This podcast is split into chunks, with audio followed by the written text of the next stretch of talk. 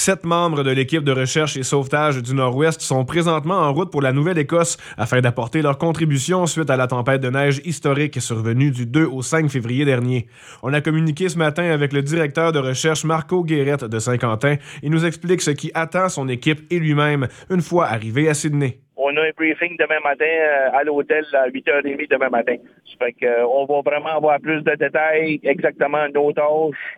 Ce qui nous a été demandé, là, euh, à dernière nouvelle, là, c'est vraiment d'aller pelleter, là, euh, de faire un genre de, de, de canal de partir du chemin, d'aller jusqu'aux entrées de maison pour que les gens puissent euh, sortir s'il y, a, s'il y a encore des gens dans la maison, là, je veux dire, là, pour qu'ils puissent sortir de leur maison. Là. Il y a 5 à 7 pieds de neige de tomber présentement. Puis nous autres, c'est vraiment assez de nez, là. On s'en va, là, à Nouvelle-Écosse. L'équipe de recherche et sauvetage du Nord-Ouest est composée d'une trentaine de membres, tous des bénévoles étant qualifiés pour répondre à diverses situations d'urgence. Ça peut être en cas de désastre, euh, comme là, on s'en va en Nouvelle-Écosse pour donner un coup de main là, à faire du pelletage.